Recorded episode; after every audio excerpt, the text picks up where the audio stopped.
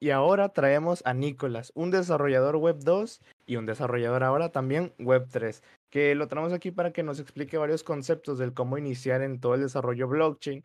Normalmente tenemos pensado este capítulo que fuera para explicar Solidity, pero al final como quedó, como lo grabamos una vez, me di cuenta que quedó más para desarrollador blockchain en general que solamente para Solidity. Y pues esta es una nueva oportunidad para mejorar el episodio que ya habíamos grabado porque perdimos lamentablemente. Y pues ahora... A veces se aprende y a veces se gana. Entonces hay que ver el lado bueno. Sí, entonces Nicolás, ¿algo, ¿algo que tengas que decir antes de empezar? Nada, que muy contento de estar aquí con ustedes y pues un gusto compartir con toda la comunidad. Sí, este, Nicolás es muy de pocas palabras, pero muy sabio. No, no piensen que porque es de pocas palabras no es sabio. Nada que ver. Es una chingonada, diríamos aquí en México. Eh, también cabe recalcar que Nicolás fue de los primeros que nos encontró cuando hacíamos puros TikToks, puros clips, y ahorita pues ha seguido siendo parte de la comunidad. Estamos muy agradecidos y ahora ya está en un podcast, entonces tratamos chido a, a los que confían en nosotros para que vean. Pero ahora sí, ¿De qué va a tratar este episodio? Pues como menciono, va a tratar sobre cómo convertirte en un desarrollador blockchain, un desarrollador Web3. Y lo primero que yo creo que tendríamos que explicar para, para los desarrolladores, este, aunque suene básico, es todo el tema HTML, CSS y JavaScript. Porque estas tres tecnologías podrían ser básicas para empezar con el desarrollo. Yo creo que para cualquier desarrollo, bueno, web, ya sea móvil, eh, multiplataforma, es súper importante saber los fundamentos de cómo se estructura la parte visual de todo el Internet que usamos todos los días, del que tenemos en la mano, del que cargamos en el bolsillo. Y es estos fundamentos de qué es HTML, qué es CSS. HTML básicamente, eh, eh, digamos que hipertexto es la manera en la que definimos cómo se estructura todo lo que vemos, es decir, desde un texto, desde una imagen, un video, un menú, cosas con las que interactuamos todos los días. Nosotros mediante HTML escribimos cuál es la jerarquía de estas, qué es lo que hacen, eh, digamos que cómo se ven. Con CSS eh, es un lenguaje, por así decirlo, eh, distinto pero que se usa en conjunto con HTML. Y es la manera en la que nosotros le damos un estilo más bonito al HTML, porque el HTML de por sí es feo, se ve feo. Entonces, usamos CSS para, ¿para qué? Para darle un estilo a todo lo que, todo lo que vemos, los contenedores. Decir, mira, esta imagen tiene un redondeado, este menú tiene un color azul, estas imágenes cuando yo bajo eh, se organizan de una manera o de, o de otra. Cuando le doy clic a un botón, tiene una animación. Todo esto se puede hacer con CSS. Y JavaScript es de las cosas más versátiles con las que podemos conectar esta parte visual. Podemos coger esta parte visual o tomar esta parte visual y convertirla en algo dinámico. Podemos conectarla con muchos otros servicios en Internet. Podemos hacer que hayan animaciones, pantallas de carga, que cuando yo le dé clic a un botón, no sé, tal vez suba un estado a WhatsApp, digo, em, y muchas otras cosas más. Entonces, este es el fundamento de la Web 2 tal, tal y como la conocemos. Ha evolucionado mucho más. Claro, ya tenemos paquetes de herramientas que se llaman frameworks. Algunos de estos son React, Angular, Vue, Next.js, Flask, entre otros. Sí, básicamente por poner un ejemplo tangible, por si tú no eres, no estás familiarizado con el desarrollo del software, este, pongamos el ejemplo con una puerta. Cuando tienes la puerta toda fea, rasguñada, sin pintar y así puesta, pero ya armada, ese es el HTML, el cuerpo, la puerta ya puesta, pero toda fea. El CSS es cuando empiezas a pintar la puerta para que se vea bonito, le empiezas a arreglar y dices, ya va quedando chido.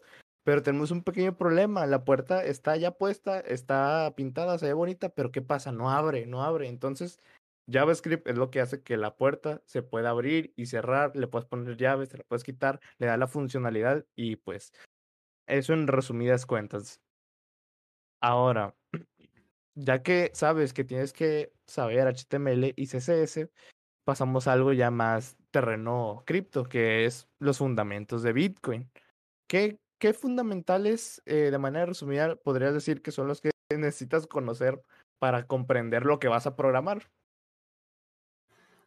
Bueno, digamos que el concepto de blockchain viene de muchos años atrás, los 90, incluso desde los 70. Se planteó, pero pues nunca se puso en práctica.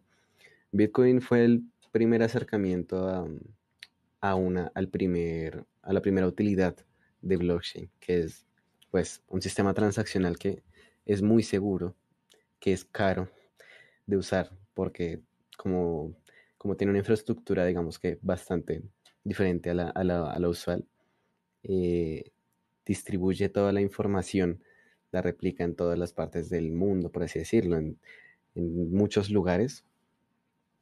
Y mm, lo, digamos que lo fundamental de Bitcoin es eh, un sistema transaccional muy seguro, es decir, que se valida en cada iteración, se, se valida cada vez eh, que lo usas y si intentas, por así decirlo, alterar ese sistema de información o ese sistema de transacciones, tendrías que superar casi que todo el poder computacional de, de Google, de Amazon o cosas así. Tendrías que tener mucho poder para poder tumbarlo. Entonces eso hace que sea resistente a la censura, que no sea tan fácil eh, modificarlo. Entonces, si tú tienes un sistema en el que puedes hacer transacciones de manera confiable, eh, pues a alguien se le ocurrió decir, bueno, inventémonos un sistema de monedas que podemos intercambiar por este medio.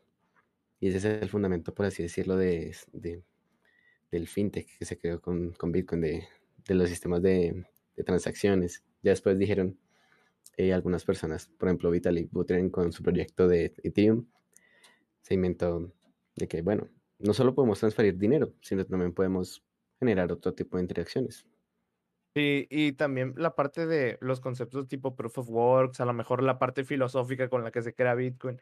A lo mejor son cositas chiquitas que no te va a tomar mucho entender, pero que puede ser un, una diferencia en, en tu entendimiento de estos temas, porque por decir, eh, ponle que vas a programar una blockchain, así ya, bien cabrón. Este, y te dicen, haz una blockchain proof of work, tú solito. Para empezar, eso estaría muy cabrón. Pero pongamos que puedes programar una blockchain entera tú solo. Cuando te digan, programe una blockchain que sea proof of work, vas a decir, ¿qué? ¿Qué es proof of work? Entonces, por eso esos conceptos también pueden ser importantes. Tenemos un podcast con eh, Universidad Bitcoin que se llama La historia de Bitcoin, donde ahí nos explica varios conceptos de la historia de Bitcoin, eh, qué es proof of work, este, por qué usa proof of work, este, por qué se creó Bitcoin, los hard forks y soft forks que ha tenido últimamente y pues todo lo que puede y significar algo importante en el ecosistema de Bitcoin. Y pues bueno, aprender eh, Bitcoin para ir entendiendo es, es fundamental, se podría decir, porque pues si no entiendes lo que haces, pues se te va a complicar, ¿no? mucho. Pero ahorita mencionaste Ethereum. Ethereum es como Mm, ¿Fue la primera después de Bitcoin o hubo antes otras de Bitcoin, antes de la llegada de Ethereum? Bueno, que yo conozca fue un lapso así, digo, tipo 2011, 2014 que nació Ethereum, pero por lo menos en el 99, 2000 había otro, otro tema que se llamaba Bitcash o algo así, que era más o menos un acercamiento a lo que podía hacer Bitcoin. Entonces, pues, eh, después de que nació Bitcoin, bueno, y estos proyectos Ethereum y en paralelo también temas como Litecoin, los, bueno, Bitcoin, Bitcoin Cash, el Classic y así todo este tema de forks que se han hecho, pues han derivado en otros, otro tipo de, ecosistemas paralelos. y dirán, ¿qué es Ethereum? ¿Y por qué es importante o por qué oigo tanto hablar de Ethereum, de NFTs, de contratos inteligentes? Pues allá vamos. Pero bueno, primero, ¿qué es Ethereum, Nicolás? Bueno, Ethereum, eh, pues a nivel filosófico, fue aprovechar eh, un sistema descentralizado para convertirlo en un computador universal, es decir, donde puedas hacer eh, intercambios de valor em, de manera segura. Entonces, pues uno de los cofundadores, Gavin Wood, que fue trabajador de Microsoft, fue el principal desarrollador del lenguaje principal de los contratos en blockchain, que, bueno, no sé si el principal, pero por lo menos el primero que fue más adoptado, que se llama Solidity. Entonces, pues, Ethereum nos permiten no solo transferir dinero, de hecho el fin principal de Ethereum no es transferir dinero como, como principalmente, sino permitirnos eh, hacer dinero programable eh, y valor programable. Entonces, pues aprovechar que la descentralización de la información nos da un poquito más de control sobre lo que tenemos, sobre pues nuestra identidad, sobre, bueno, ya este nuevo concepto que se ha generado de los activos digitales y el valor digital. Es súper interesante. Ethereum trae algo con, con el proyecto que son los contratos inteligentes. Los contratos inteligentes desencadenan las aplicaciones descentralizadas. Entonces, ¿qué es un contrato inteligente? ¿Cómo funcionan los contratos inteligentes? Sí, bueno, un contrato inteligente puede ser muchas cosas, tal vez no todo lo que quisieras, pero eh, algunos ejemplos sencillos pueden ser las finanzas, que es por lo que ha cogido mucha popularidad, por lo que ha crecido mucho el ecosistema blockchain y lo has escuchado tal vez. Eh, lo hemos escuchado muchos aquí en anuncios, en cosas, y es las finanzas. Es que como tienes dinero programable, puedes programar sistemas de préstamos, eh, sistemas de, bueno, bancarios, sistemas de cambio de divisas. Eh, puedes también eh, tener sistemas donde vendes servicios digitales, donde vendes activos digitales, que esto es otro concepto nuevo. Bueno, ya de hace unos años que nació, que son los NFTs. Ahorita hay otro tema súper interesante que, que, están hablando Vitalik y algunos, em, por así decirlo, gurús de blockchain, que son los SBTs, eh, ¿Qué son? Lo, lo, escuché por ahí, que son como NFTs, pero que no puedes transferir, que están, digamos que anclados a, a una wallet vitalicia, por así decirlo. Entonces, por ejemplo, certificados universitarios. Puede ser identificaciones tipo, de cosas. Por ejemplo, en blockchain de Ethereum también se, se desarrolló un proyecto interesante que se llama Proof of Humanity. Entonces, básicamente es un sistema que quiere eh, que las personas tengan su identidad validada de manera descentralizada. Súper interesante. como mencionamos en el podcast que se perdió desafortunadamente, el Proof of Humanity es un acercamiento más al dividendo básico universal, que ya lo hemos mencionado desde que iniciamos a hacer podcast. Literalmente hay un clip que se llama dinero, Dividendo Básico Universal, Dinero Infinito. Entonces, eh, ¿Esto podría ayudar al dividendo básico universal? ¿O qué, qué factores crees que se, que se interpongan en, en llegar al dividendo básico universal a través del Proof of Humanity? Sí, total. Eh, como Ethereum y lo que se llaman los contratos inteligentes nos permiten hacer intercambios de valor, nos permiten firmar alguna compra de un activo digital, em, nos permiten intercambiar dinero, nos permiten registrar eh, cosas a nombre de mm, a nombre propio, ceder activos, todo este tema. Eh, pero pues no todo es color de rosa. También viene el tema de que son las regulaciones, de que pues hay un, una, mm, varias entidades financieras grandes, por ejemplo, la misma China, que en su época pues prohibió Bitcoin y todo lo que tenga que ver con blockchain, la misma SEC eh, de, de, Estados Unidos, que está vigilando todos los comportamientos financieros, pues si tienes, una, si tienes iniciativas en blockchain, tienes que tener muy en cuenta cuáles son las regulaciones del terreno en el que vas a trabajar. Entonces, eh, este es un tema que tiene una dualidad y es, bueno, esto está permitido, esto es legal en, la zona donde estás trabajando o no es legal. Pero bueno, lo interesante es que este sistema pues no lo puedes censurar fácilmente. es un sistema seudónimo donde pues las personas pues pueden ser rastreadas, pero pues hasta cierto punto. Ok. Eh, ahorita dijiste que China prohibió Bitcoin en como que hasta cierto punto, ¿no? ¿Qué otra cosa había prohibido China? Nada más y nada menos que la mi propia y misma reencarnación. Cuando sí. tú muerto y quieras reencarnar en un conejo, tienes que pasar por la aduana china para que te chequen qué alma eres. Porque si eres un alma china, no puedes reencarnar. Sí, no puede reencarnar. Está prohibido según China la reencarnación. A ese punto de autoritarismo llegan. Total. Pero bueno, contratos inteligentes. Según IBM, los contratos inteligentes son contratos digitales que se almacenan en la cadena de bloques, las blockchain, que se ejecutan en automático cuando se cumplen los términos y condiciones que estaban predeterminados. Eh, ¿Es correcto esta definición? Sí, es muy acercada y pues, por ejemplo, cuando tú haces compras en plataformas en línea puede de cierta manera verse como un contrato y si lo vieras como un contrato en blockchain es, es algo automático, es bueno, yo eh, aporto cierto dinero, el vendedor eh, pone su activo digital y el contrato es un intermediario que realmente no es intermediario, es un computador que es acerca como, Sí, ah, es como que el que reemplaza al intermediario. Entonces, tú cánsate y cánsate y cánsate hasta que ya se te quede grabado que es un contrato inteligente. Repite conmigo, son contratos digitales almacenados en las blockchain que se ejecutan en automático cuando se cumplen los términos y condiciones predeterminados. Grábatelo, grábatelo, grábatelo hasta que te hartes, hasta que te harte mi voz. Y ahí es cuando ya estás listo para el siguiente paso. Ahora, ya que tenemos claro que son los contratos inteligentes, cómo funcionan y para qué pueden servir.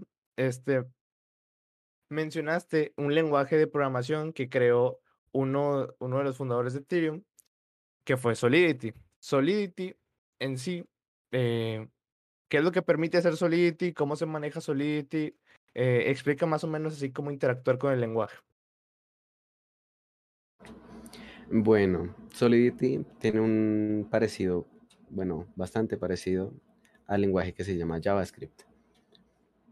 Y es un lenguaje que se usa para programar los contratos inteligentes. Y bueno, no sé si quieres te doy un poquito contexto sobre la sintaxis y sobre algunas herramientas o si más tarde. Mm. Más tarde, eh, más tarde. Principalmente Solidity es el primer lenguaje que se desarrolló para programar en blockchain. Entonces tú podías programar desde enviar dinero hasta préstamos o todo este tema.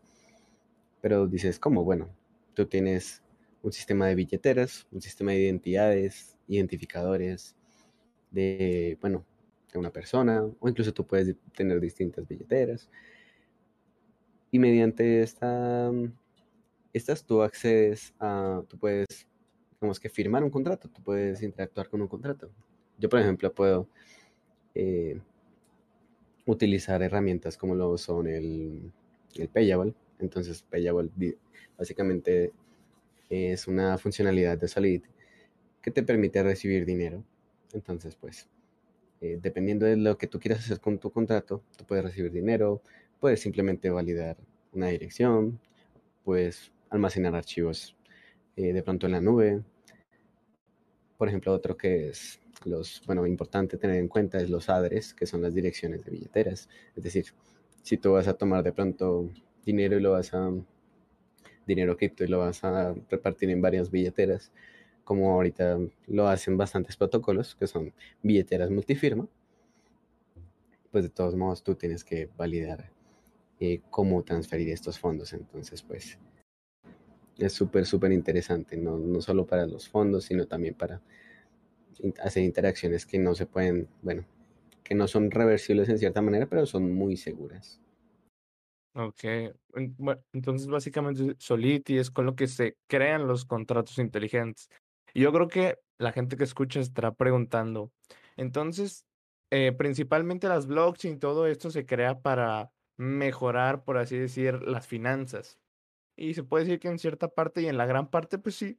Entonces, muy probablemente tú que estás escuchando, ah, ay, una mosca, muy probablemente tú que estás escuchando te estás preguntando, si con Solidity se programan contratos que se con los que se interactúa con dinero de verdad, ¿cómo haces o cuánto cuesta desarrollar estos contratos? ¿Y qué pasa si me equivoco en uno? Pues a lo que yo tengo entendido, para empezar a desarrollar, para empezar a desarrollar, para empezar a aprender, obviamente no vas a estar jugando con el dinero de otros y muy, mucho menos pues con tu dinero y menos ilimitado. Entonces hay herramientas que te permiten hacer pruebas, ¿no? Hay redes de pruebas con las que puedes crear contratos inteligentes y desplegarlos para probarlos. De las herramientas que yo conozco son Truffle, pero no sé si existen algunas más o si me estoy saltando algo. ¿Qué, ¿Con qué cosas puedo empezar a probar? Sí, lo que mencionas es muy, muy importante porque eh, muchas veces la gente a veces siente que se está jugando con el dinero en cripto y en parte lo que pasa en Web3 es que eres mucho más responsable de tu de lo que haces con blockchain, ya que eh, cualquier persona puede llegar y subir su contrato a la, red eh, y tú puedes interactuar con él, pero digamos que lo que tú entras a valor aquí es si es seguro, qué es lo que hace ese contrato, eh, está respaldado por una comunidad. Entonces es importante saber, por ejemplo, proyectos respaldados por la comunidad, Bitcoin, Ethereum, Solana, Polygon, que son muy conocidos. Y pues si te dicen de pronto, invierte en Pepito Coin, no sé qué hace Pepito Coin, resulta. Eh, y de pronto si no tiene un sustento, eh, no solo de comunidad, eh, sino que también debe tener un sustento en un white paper, que es súper importante. Los white papers en blockchain son documentos donde se especifica qué es lo que hace tu solución, qué es lo, qué es lo que hace tu, tu, contrato o tus contratos o tu proyecto. Hay varias herramientas para que tú puedas programar en Solidity un contrato básico. Pueden ser eh, Remix, que es el, digamos que una herramienta muy usada porque es muy fácil de usar. La puedes usar en tu navegador, no necesitas instalar nada en tu computador y puedes incluso desplegar contratos desde allí. Remix es donde tú escribes el código.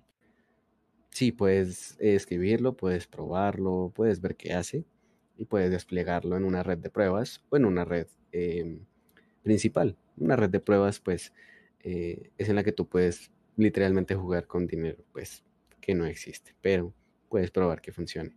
Y ya es como las cuentas demo que te dan básicamente, Sí, es como una cuenta demo cuando te, no sé si conocen Binomo, que te da, ten tu cuenta demo mil dólares y prueba, diviértete. Pues básicamente es lo mismo en las redes de prueba.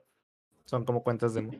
Sí, ¿y por qué se menciona tanto el dinero aquí? Porque en Web3 cada interacción te cuesta, es decir, la transferencia de datos pues tiene un costo, el hecho de que tú quieras lanzar tu, código allá para que las personas lo apoyen o lo usen, eh, tiene un costo porque guardar esa información es, es, es, bastante complejo, ya que maneja algoritmos de criptografía, maneja algoritmos de bases de datos distribuidas, todo esto de blockchain, hay otras blockchains, todo esto de grafos, súper interesante. Ok, bueno, ahora que ya sabemos que se puede probar, afortunadamente se puede probar porque si no, pues estaríamos jugando ahora sí que con el dinero de otros. Em, normalmente todos, todos, todos, todas las aplicaciones tienen una donde se guardan los datos, ¿no? Las bases de datos. Eh, no, no sé cómo decirlo con otro nombre, pero por decir, los que saben de desarrollo, los que usan AWS o cosas así. ¿Cómo, ¿Cómo sí son bases de datos? Eh, son servicios en la nube. Digamos que tienen múltiples funciones y algunos de ellos pueden ser almacenar datos, puede ser de usuarios, pero hay otros, por ejemplo, que son para almacenar imágenes o almacenar video. Por lo menos, eh, bueno, mucha gente que conoce cripto ha escuchado de los NFTs. Entonces, algunos NFTs están guardados directamente en la blockchain, como los CryptoPunks, pero actualmente ya no es posible porque es muy caro. Entonces, ¿qué hace la gente?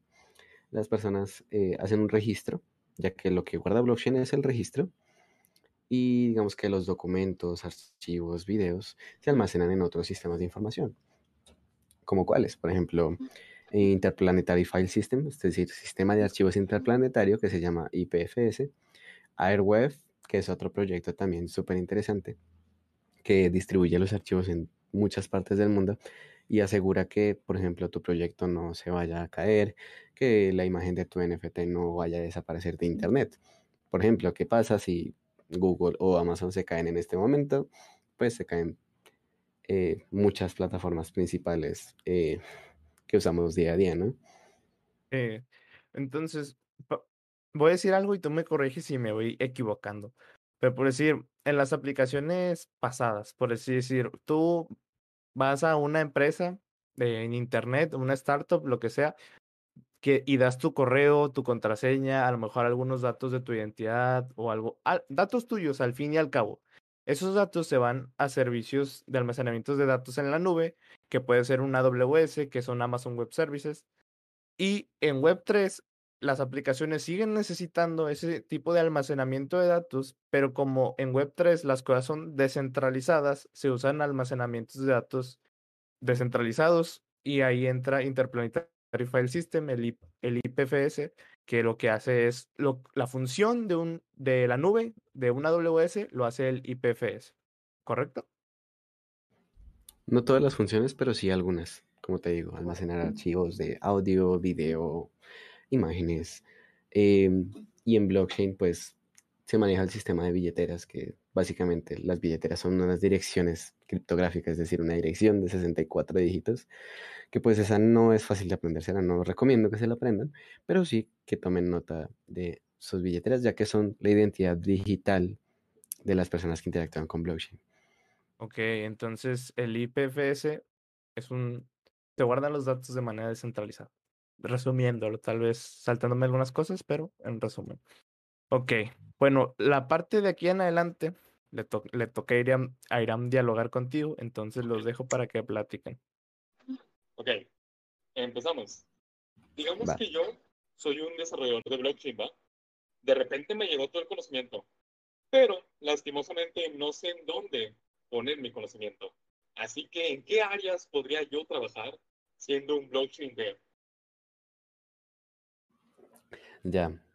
Em, tengo varios ejemplos de qué aplicaciones podrías hacer con blockchain, ya que la gente, las, muchas personas quieren innovar en su negocio, en su empresa, su startup, eh, diciendo, queremos hacer blockchain, pero ¿qué es blockchain? ¿En qué nos beneficia blockchain? Entonces, blockchain no solo se usa pues, para transferir dinero, es una de las funciones también interesantes. Se puede usar para transferir activos digitales o activos físicos respaldados en una transacción digital en blockchain. Entonces, aquí pueden funcionar los NFTs, los contratos de NFTs, los eh, contratos de staking, básicamente de hacer un crowdfunding o por así decirlo, recaudo de fondos para causas eh, de, de Web3 o Web2 incluso. Crear tokens, básicamente los tokens pueden ser una representación de valor, pueden representar valor de tu empresa, pueden representarte acciones o pueden representar una capacidad de voto, ¿no? Incluso hay países que están implementando sistemas de votación mediante blockchain. Eh, casas de, cambio. Eso, estaría muy bien implementado. O sea, en un futuro, cuando sí se llegue a desarrollar chido, de que con bases muy, muy buenas, vaya, y también que haya más con la sociedad, sí estaría muy bien. Sería la verdadera democracia. Y hablando en lo de los negocios, sí nos ha pasado mucho que llegan negocios que quieren digitalizarse, pero no tienen ni la más mínima idea. Entonces, pues yo imagino que siendo un blockchain dev, puedes hacerle de bastante ayuda, puedes ofrecer sus servicios a las empresas o pequeños y medianos negocios, o hasta emprendedores que tengan su negocio de imagen, fotografía, que ellos mismos sean el negocio inclusive. Creo que es un paso al futuro. Ya, totalmente. Pues se innovan muchos negocios, mucha eh, parte de la industria. Obviamente no se descentralizan todos los procesos, pero sí algunos de ellos que tienen que ver con qué es la identidad digital, tú con quién interactúas, eh, cómo compras en Internet, cómo ganas dinero en Internet y cómo consumes Internet incluso. Ok, interesante. Ok, ya que sabemos, pues, qué haría, ¿no? Un, un newbie de blockchain Day, también, pues, queremos saber, aparte de ser blockchain Day, ¿dónde puedo yo empezar a aprender? ¿Y qué requisitos necesito como persona para aprender Solidity? Ya, déjame te comparto unos documentos. si quieres, comparto pantalla y te muestro eh, los tutoriales, digamos que ¿Qué más recomiendo para empezar en Web3? Adelante. Eh, todos los links, todo lo que mencionamos, todo lo que podamos eh, juntar, se los vamos a dejar en la descripción. ya sea en individuales, puros links o en un documento, en un Google Docs para que lo puedan descargar y ver todo ahí. Entonces, pues, watchense la descripción que ahí va a estar todo, todo lo que hemos hablado, allá abajito va a estar. Ahora sí, vamos a ver la transmisión de Flisix de Nicolás para que nos explique por dónde empezar. Perfecto. Bueno, Ethereum tiene una muy buena documentación acerca de cómo podemos empezar. Tiene una sección de developers donde nos da documentación de qué es Ethereum, qué son los contratos inteligentes, en qué nos benefician. Ya hemos hablado un poco de qué aplicaciones tienen, pero bueno, tenemos varios tutoriales y herramientas como las que ya mencionamos. Pueden ser Remix, Replit, it.build y son varios entornos donde podemos probar nuestros contratos. Otros tutoriales que pueden ser muy buenos, por ejemplo, Crypto Zombies, básicamente te enseña a programar en Solidity mientras, bueno, básicamente juegas. Mm. Eternals y Capture the Ether. Y digamos que estos son varios espacios que nos pueden eh, aportar muchísimo. Por ejemplo, personalmente he visto Build Space, el del unicornio de aquí, y es eh, un espacio de comunidad que nos da mucho contenido sobre desarrollo, sobre cómo conectar nuestros proyectos Web 2 con Web 3, qué librerías puedes usar, Web3.js, Ether.js, ContractKit, todo este tema. Y bueno, digamos que así para empezar súper, súper, súper de cero, eh, hay un repositorio muy interesante que, que creó mm, un divulgador eh, y también pues participante de varios eventos de blockchain que se llama Scaffold It. Entonces pues eh, aquí mm, podemos tener los tutoriales básicos para crear nuestro contrato, para crear una variable, para modificarla, para borrarla, para actualizarla. Entonces pues eh, Speedrun Ethereum es una muy buena base junto con Scaffold, que usa herramientas que se llaman Hardhat, eh, Truffle, por ejemplo, como lo mencionaste antes, que nos permiten ir un paso más rápido, ir a un paso más rápido a la hora de desarrollar. Y tiene varios eh, retos. Por ejemplo, uno de los primeros retos es crear un ejemplo de NFTs, una aplicación de, de finanzas, de crowdfunding, crear tu token, cómo funcionan las casas de cambio, todo este tema. Y eth.build te puede explicar mucho más los conceptos básicos de qué es una función hash, qué es la criptografía detrás de la seguridad de la blockchain, detrás de la seguridad de blockchains como Bitcoin, como Ethereum o como muchas más, qué son los pares de llaves, que tanto, que tanto mencionan las personas que son las wallets o las billeteras, pues estos son los fundamentos detrás de esto. Vale. Entonces, pues bueno, gente que esté viendo esto y interese aprender Solidity, los links están en la descripción y aparte están aquí en la pantalla. Así que ya saben a dónde ir. Después de aquí tienen bastante tarea en el caso de que les interese el tema y en el caso de que no, no sé qué hacemos que esta parte del video, pero muchas gracias. ¿Qué más? También tenemos aquí pues la duda de qué herramientas necesito para aprender, programar, depurar, simular, hasta monitorear y, analizar la seguridad de un smart contract. Eh, para mm, probar todo esto, podemos usar Remix, podemos eh, incluso verificar en los compiladores, así como hacemos pruebas en lenguajes como JavaScript, como puede ser Python, eh, como puede ser C. En Solidity también tenemos eh, sistemas para verificar que, todo se haga bien, ¿no? De hecho, pues existen las auditorías de seguridad de contratos, pues como esto es dinero programable, eh, una auditoría de un contrato inteligente te puede costar desde 5 mil hasta 20 mil dólares, por ejemplo. Pero podemos comenzar desde lo más básico. Aquí Solidity, Solidity by Example te puede dar un ejemplo de que es un hola mundo, de que es un contrato súper sencillo. Por ejemplo, qué es un counter, qué es Solidity, qué versión de Solidity usas. Y todo esto.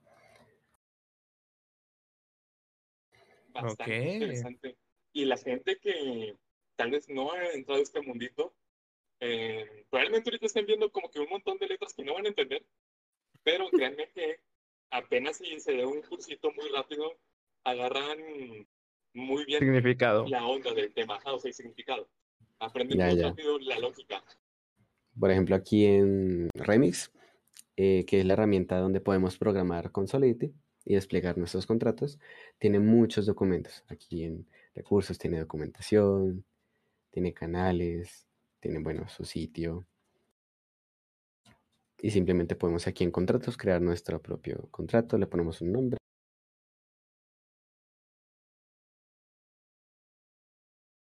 Nuestro primer contrato. Y aquí tengo un contrato de NFTs. Bueno, digamos que de prueba. Sencillo. Para toda la familia. Sencillo. Facilito.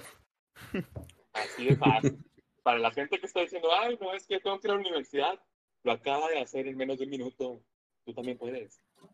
Excusas. Entonces, por ejemplo, ajá. en Solito de Sample puedes tomar este súper sencillo. Digamos que en lugar de este, este que es muy grande, puedes probar con algo más sencillo, que es lo recomendable. Oye, qué buen, qué buen shortcut. Yo nunca lo había aplicado. qué buena onda.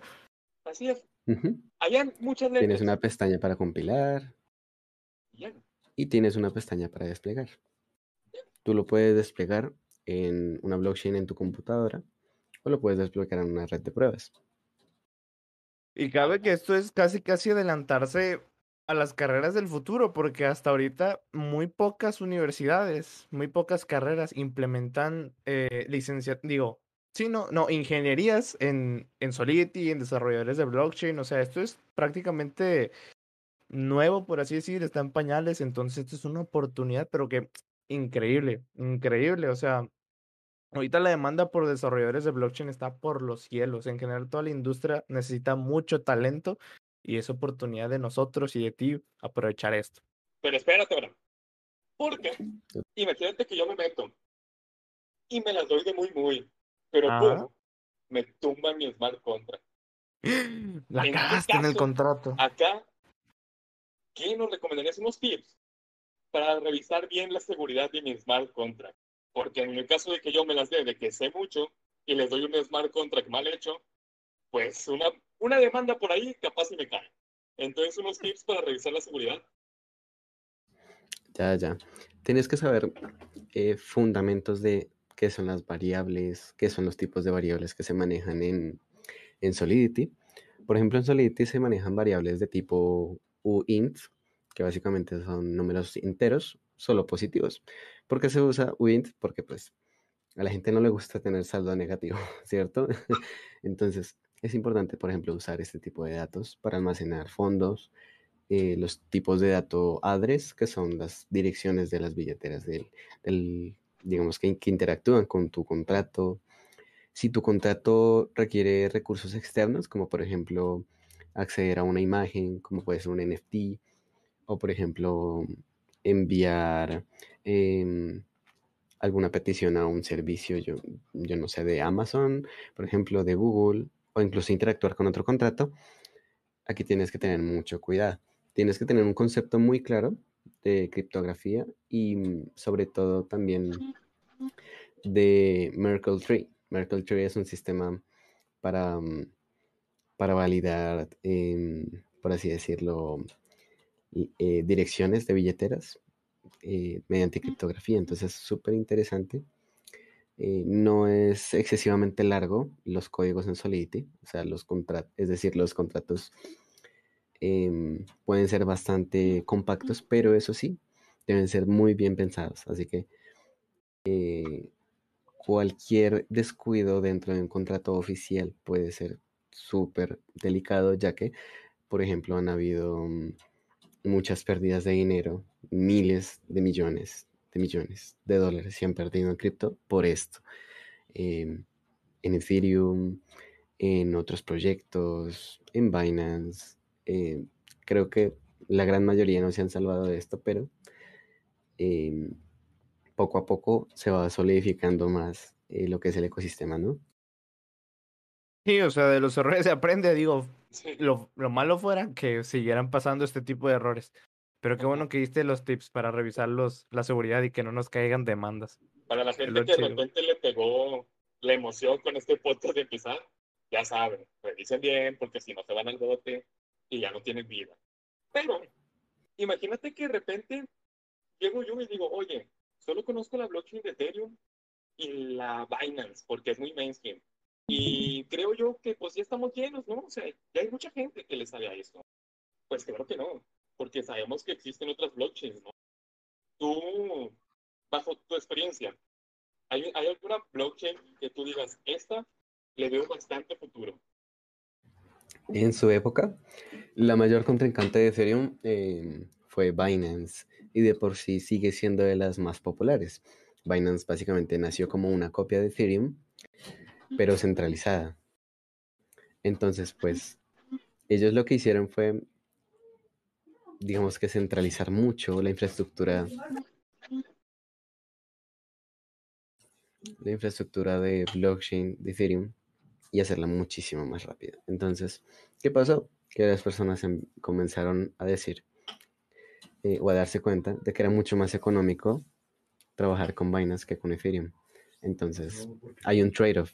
Hay un trade-off de que sacrificas centralización por velocidad, ¿no? Hay un trilema que existe en la blockchain eh, que se llama, pues, es descentralización, escalabilidad em, bueno, y velocidad, escalabilidad, descentralización, eh, que afectan la infraestructura de estos proyectos, ¿no? Entonces, pues si, si vas mucho por una, pierdes otra.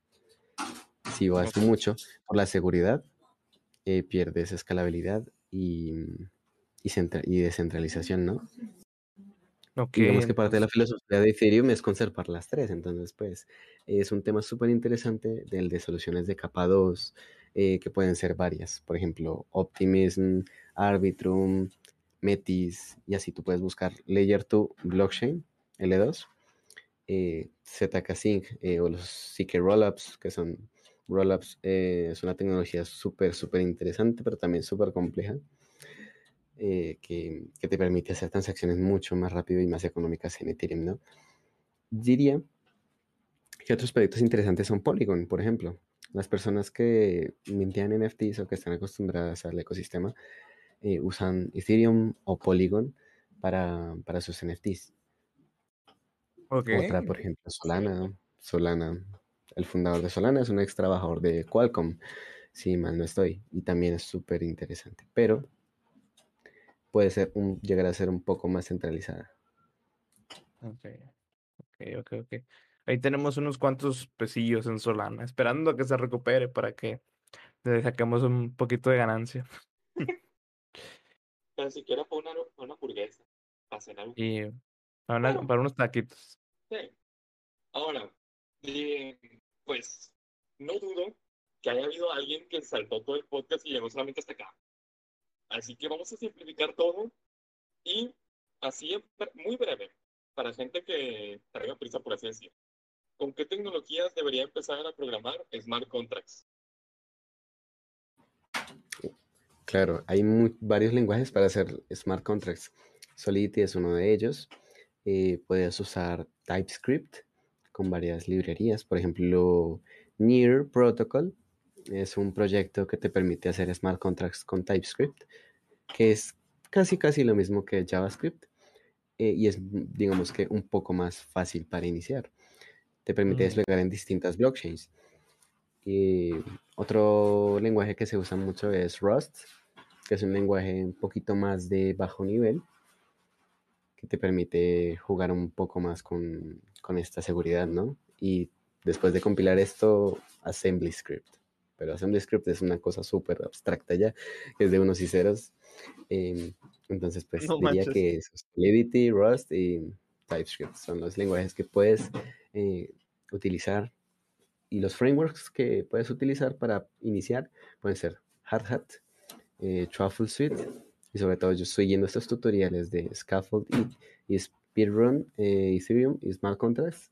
Seguramente lo entenderás muy, muy fácilmente desde los ejemplos más básicos. Ok, hay un punto que me gustaría tocar que no mencioné en los temas, pero que ahora lo voy recordando. Y es que estamos hablando casi casi de toda la parte backend, de la parte de atrás. Entonces, eh, obviamente, una persona normal que no sabe, bueno, no normal, pero una persona que no sabe de desarrollo, pues no va a poder decir, bueno, déjame, hago mi código para poder interactuar con el contrato inteligente. No, eso no funciona así. Por eso hay muy poca adopción, por la facilidad, por la poca facilidad que, han, que existe en las herramientas que implementan blockchain, que ya van a, ya va aumentando la facilidad de uso, pero todavía estamos en un nivel ahí medio complejillo. Entonces, el frontend es muy importante, el diseño UX UI es muy importante para que el usuario pueda interactuar. ¿Qué herramientas de frontend, eh, frameworks, tecnologías, todo lo que se tenga en la mente de manera breve recomendarías para usar e interactuar con los contratos? Totalmente. Por ejemplo, en Scaffold se usa React y varios ejemplos que vas a ver en línea de blockchain van a interactuar con React, pueden ser Angular, Next, eh, Vue.js eh, o incluso Flask. Eh, y son frameworks, eh, son herramientas que te permiten hacer frontend de una manera mucho más amigable con el usuario y que son las que se necesitan para que, bueno, el usuario final no tenga que estar pensando en 7000 cosas antes de interactuar con blockchain, sino que simplemente puedas acceder a tu aplicación con tu billetera y, bueno, entrar en Web3, ¿no? Ok, ok, ok. Y ahora las últimas dos cositas, sean. Adelante nos gustaría ver pues proyectos que tú has realizado, así para que la gente diga, ah, eh, sí le sabe. Sí, que nos, sí, que nos cuentes qué has realizado de tu experiencia, compártenos un poquito. Ya, ya.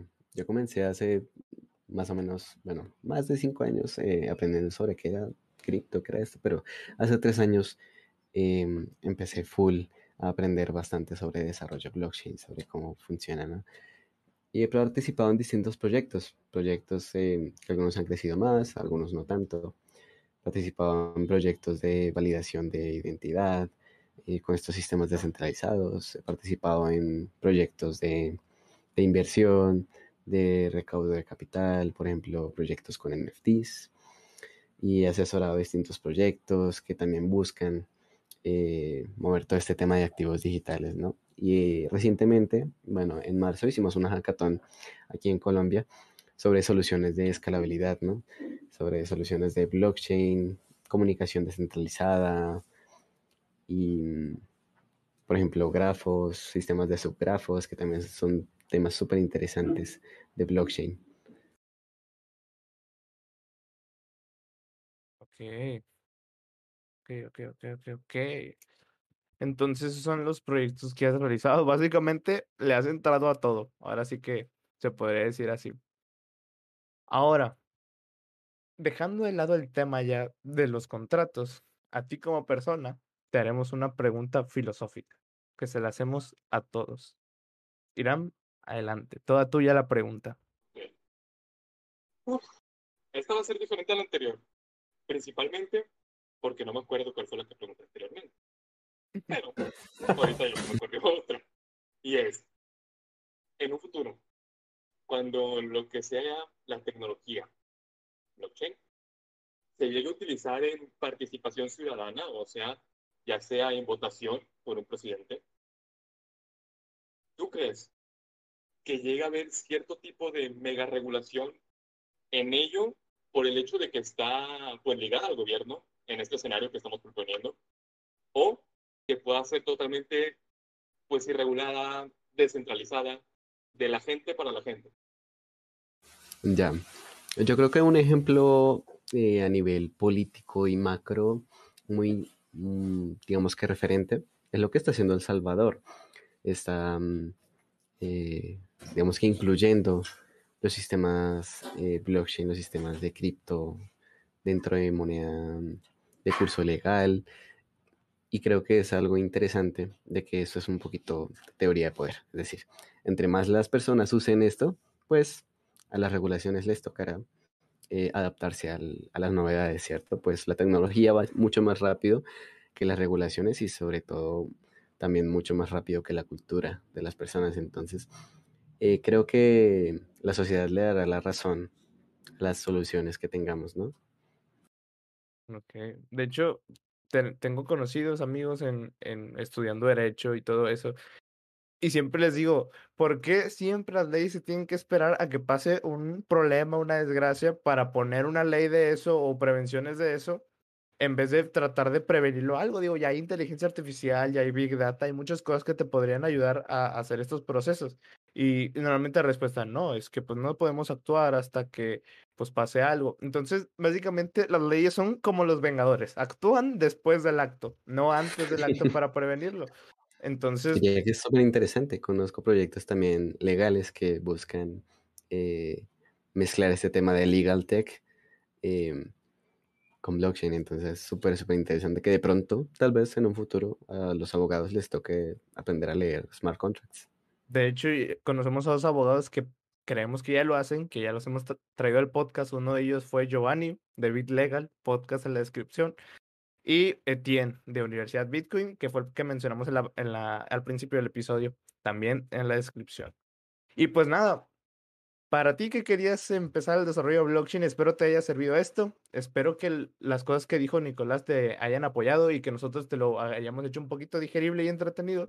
Entonces, ya sabes, suscríbete, compártelo, dale like, la campanita, todo, todo, todo lo que ya te lo has de saber de memoria por los youtubers.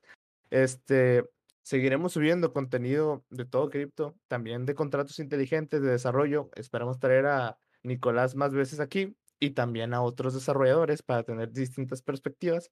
Entonces, pues, Irán, Nicolás, ¿algo que quieran decir antes de finalizar? Nicolás, tú primero. Bueno, muchísimas gracias em, por invitarme.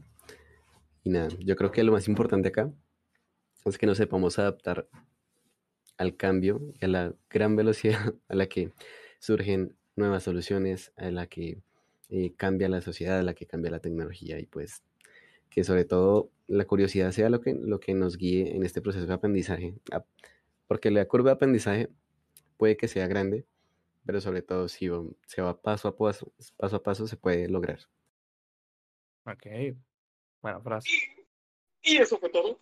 Si has llegado hasta aquí, comenta manzana, te queremos mucho, chao, chao, espero que le des like y... Se lo y esperamos que no se borre. nada de esto. Así, esperamos que no se borre porque... Cruzamos los dedos. Bueno. aquí tuviste tu pequeña dosis de conocimiento del día. Y pues nada más que decir. Muchas gracias por quedarte hasta acá. Chao, chao. Adiós. Listo, listo.